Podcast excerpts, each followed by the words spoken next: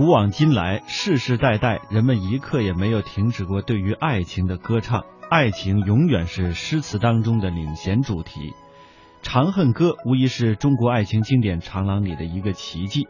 它骑在爱情的主角，竟然是一个皇帝。这一定位便注定了这份爱情的传奇色彩，当然也注定了这场爱情悲剧的主人公恰恰是悲剧的制造者。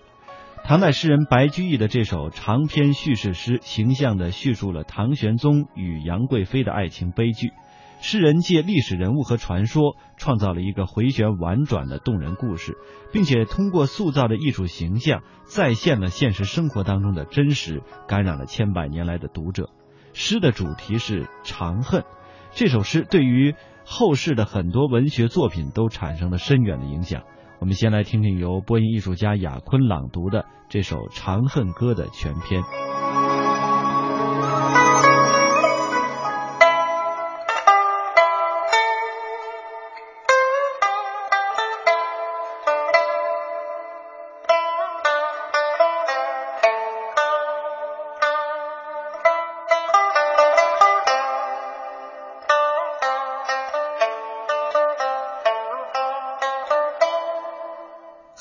汉皇重色思倾国，郁郁多年求不得。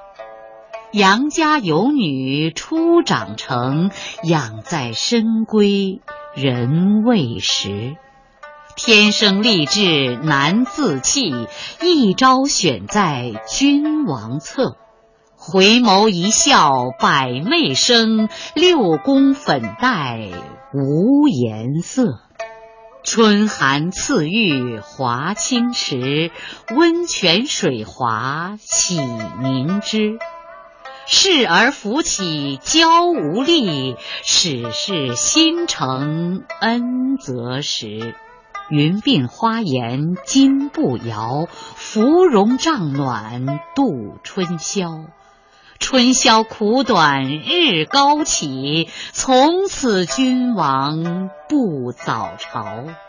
承欢侍宴无闲暇，春从春游夜专夜。后宫佳丽三千人，三千宠爱在一身。金屋妆成娇侍夜，玉楼宴罢醉和春。姊妹弟兄皆列土，可怜光彩生门户。遂令天下父母心，不重生男重生女。离宫高处入青云，仙乐风飘处处闻。缓歌慢舞凝丝竹，近日君王。看不足，渔阳鼙鼓动地来，惊破霓裳羽衣曲。九重城阙烟尘生，千乘万骑西南行。翠华遥遥行复止，西出都门百余里。六军不发无奈何，宛转蛾眉马前死。花钿委地无人收，翠翘金雀玉搔头。君王掩面救不得，回看血泪相和流。黄埃散漫风萧索。云栈萦纡登剑阁，峨眉山下少人行，旌旗无光日色薄。蜀江水碧蜀山青，圣主朝朝暮暮情。行宫见月伤心色，夜雨闻铃。长断声，天旋地转回龙驭，到此踌躇不能去。马嵬坡下泥土中，不见玉颜空死处。君臣相顾尽沾衣，东望都门信马归。归来池苑皆依旧，太液芙蓉未央柳。芙蓉如面，柳如眉，对此如何不泪垂？春风桃李花开日，秋雨梧桐叶落时。西宫南内多秋草，落叶满阶红不扫。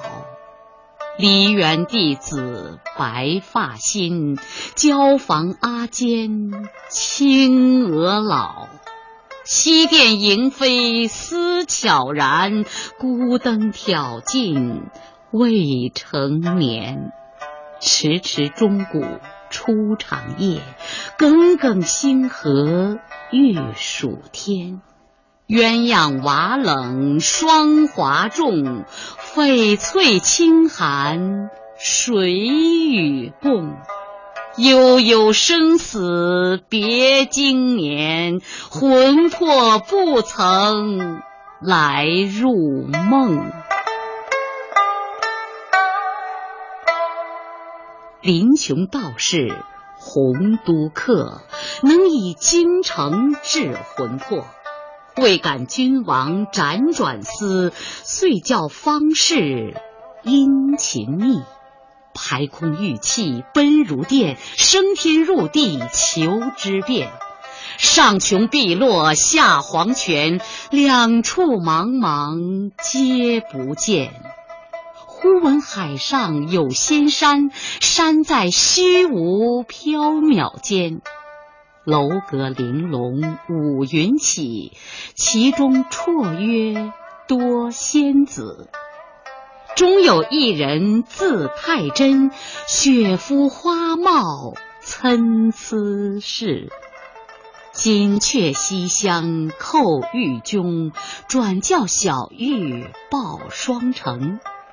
闻道汉家天子使，九华帐里梦魂惊。揽衣推枕起徘徊，珠箔银屏迤逦开。云鬓半偏新睡觉，花冠不整下堂来。风吹仙袂飘飘举，犹似霓裳羽衣舞。玉容寂寞泪阑干，梨花一枝春带雨。含情凝睇谢君王，一别音容两渺茫。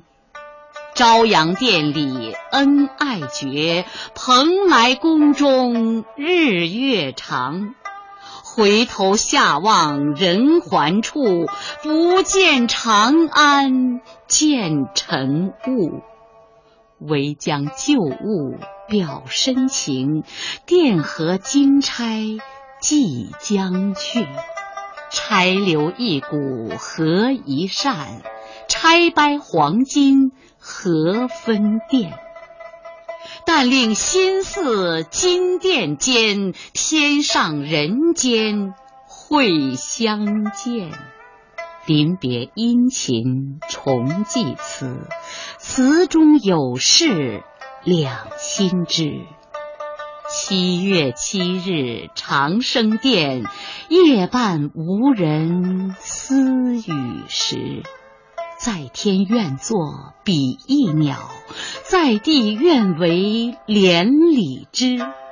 天长地久有时尽，此恨绵绵无绝期。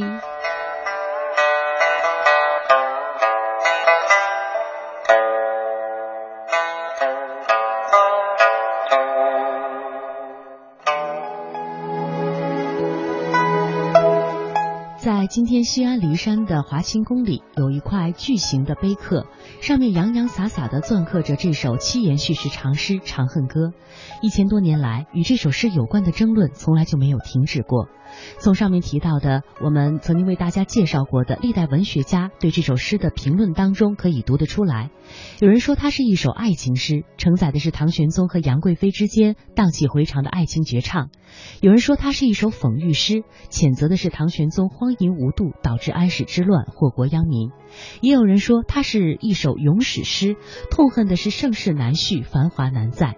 那么《长恨歌》究竟为我们讲述了一个怎样的故事？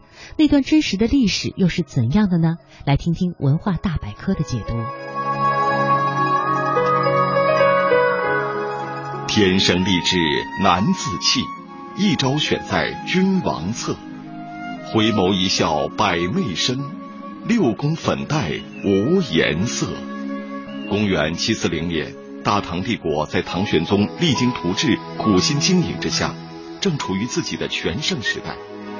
而此时年近花甲的唐玄宗，第一次遇见了二十二岁的杨玉环，这个白居易笔下回眸一笑百媚生的女人，像上天赐予的礼物来到唐玄宗面前。唐玄宗就这样无可救药的坠入情网，开始终日沉溺于歌舞酒色之中。然而好景不长，公元七五五年，正当玄宗携杨贵妃在华清宫寻欢作乐之时，一场蓄谋已久的风暴终于袭来。这就是被白居易在诗中称为“渔阳鼙鼓遍地来”的安史之乱。节度使安禄山自范阳起兵谋反，次年六月，叛军攻陷潼关，随后攻入长安。玄宗带着杨贵妃等人仓皇出逃。就在唐玄宗逃亡经过马嵬驿时，皇家卫队发动了兵变。愤怒的士兵们要求唐玄宗赐死杨贵妃，否则绝不继续前行。于是杨贵妃就是在马嵬驿的一棵梨树下自缢而死。曾经威名显赫的唐玄宗再也无法拯救自己心爱的女人。长安收复以后，玄宗重过马嵬，却已是不见预言，空死处了。归宫后，只愿依旧，物是人非。成为太上皇的玄宗，只能在无尽的思念中度过自己的余生。七月七日长生殿，夜半无人私语时。在天愿作比翼鸟，在地愿为连理枝。天长地久有时尽，此恨绵绵无绝期。然而，故事主人公杨贵妃的死，最终没能挽救大唐王朝的没落。安史之乱虽然被平定，但此后的唐朝进入藩镇割据的混乱局面。唐玄宗和杨贵妃那轰轰烈烈的爱情，恰似一曲挽歌，为曾有的盛世落下了帷幕。自《长恨歌》以后，风流天子李隆基和贵妃杨玉环之间的爱情故事，因故事本身曲折离奇、极富传奇色彩，并攸关大唐国运，成为历朝历代文人最钟情的创作题材之一。在某种程度上来说，他们的爱情故事已经成为古代帝妃恋的压卷之笔。自唐至清，出现了不少以此为题材的文学作品。如杜牧的《过华清宫》，李商隐的《马嵬》，李胜的《长生殿》等等，而白居易的《长恨歌》则无疑是其中的代表作。一曲《长恨歌》在当时一问世就产生很大影响，成为妇孺皆知的作品，并被广为传颂，还与《琵琶行》一起成为白居易的传世名篇。白居易逝世后，唐玄宗李忱写诗悼念他，其中有两句话说道：“童子解吟长恨曲，胡儿能唱琵琶篇。”这首诗作于唐宪宗元和元年，也就是公元八百零六年，当时作者三十五岁，任周至县尉。关于这首诗的写作缘起。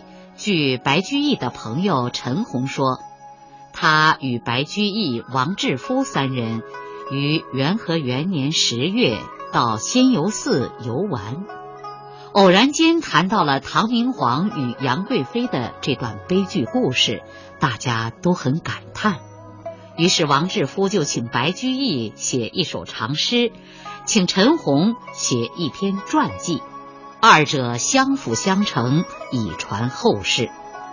因为长诗的最后两句是“天长地久有时尽，此恨绵绵无绝期”，所以他们就称这首诗叫《长恨歌》，称这篇传叫《长恨传》。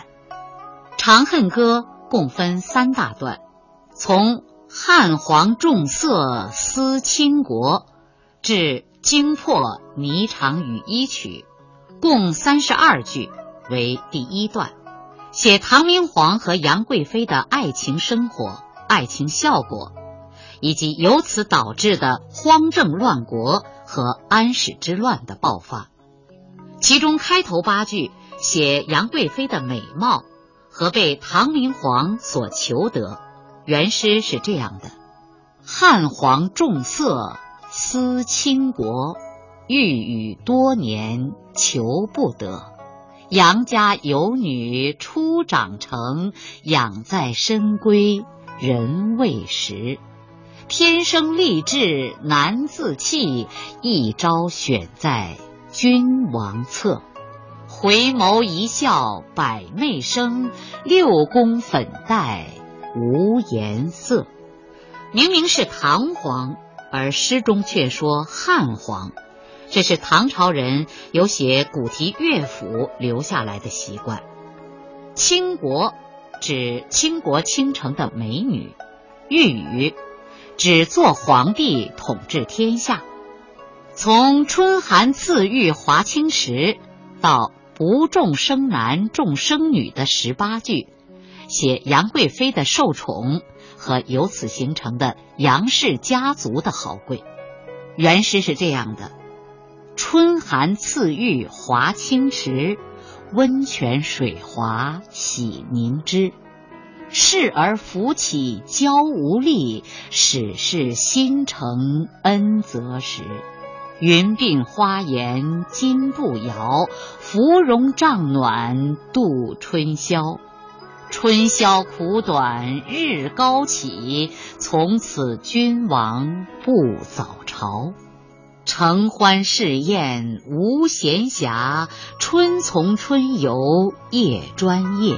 后宫佳丽三千人，三千宠爱在一身。金屋妆成娇侍夜，玉楼宴罢醉和春。姊妹弟兄皆列土，可怜光彩生门户。遂令天下父母心，不重生男，重生女。华清池在今天的西安市东临潼县南的骊山上，上有皇帝的行宫，以温泉闻名。凝脂比喻人的皮肤洁白光润，步摇是古代妇女的一种头饰。春宵苦短日高起，从此君王不早朝。写唐明皇的迷恋声色，荒废政事。承欢侍宴无闲暇，春从春游夜专夜。后宫佳丽三千人，三千宠爱在一身。写杨贵妃被宠的程度，简直是形影不离。接着，作者又用汉武帝宠爱陈阿娇，要为阿娇造一座金屋子的典故来比喻他们之间的关系。姊妹兄弟皆列土，可怜光彩生门户。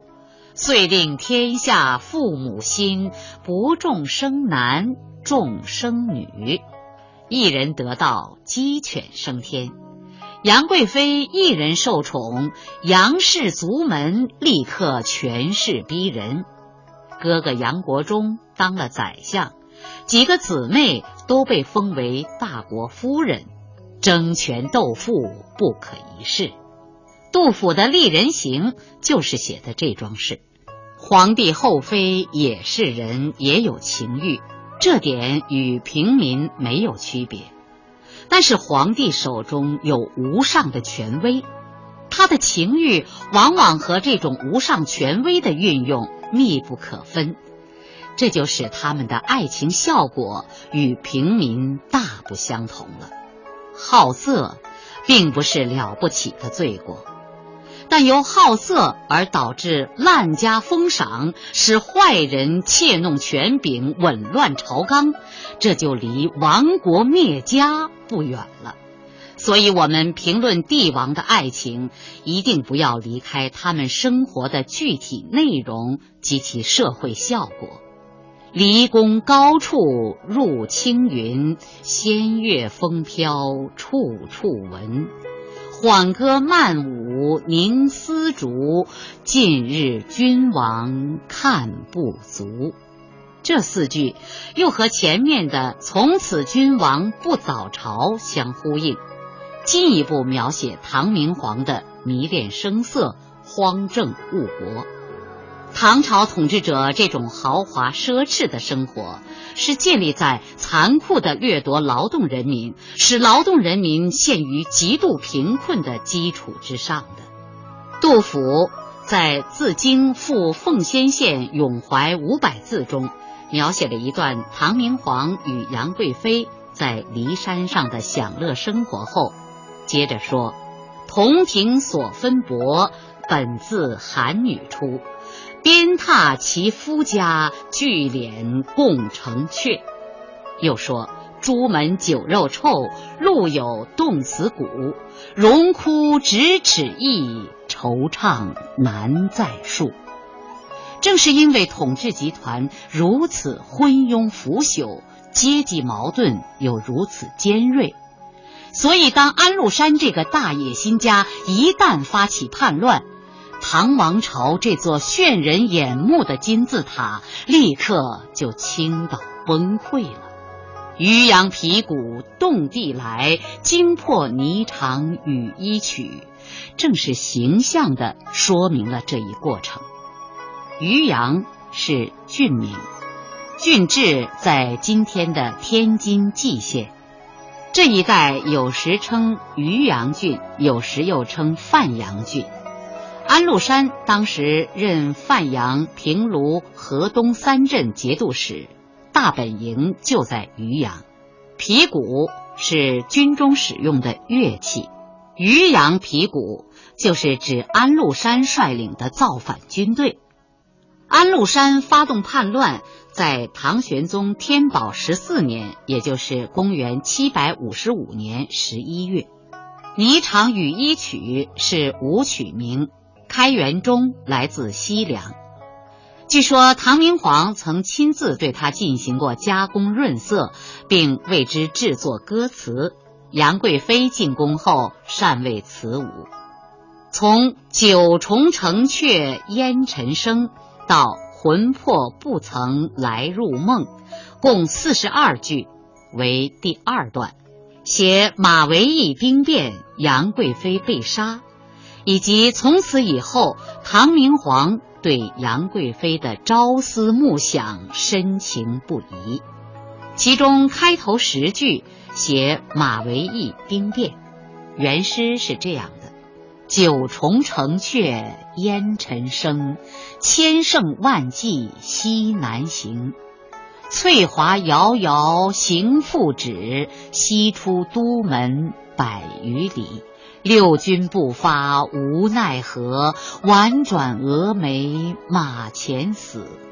花钿委地无人收，翠翘金雀玉搔头。君王掩面救不得，回看血泪相和流。九重城阙指首都，皇帝的宫廷有九道门。故称皇宫曰九重，烟尘指报警的信号，千乘万骑西南行，是指唐明皇等离长安往四川逃跑，是在天宝十五年，也就是公元七百五十六年的六月。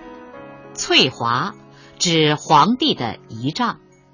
君臣相顾尽沾衣。以下二十句写唐明皇回京后的见物思人、悲不欲生。原诗是这样的：君臣相顾尽沾衣，东望都门信马归。归来池苑皆依旧，太液芙蓉未央柳。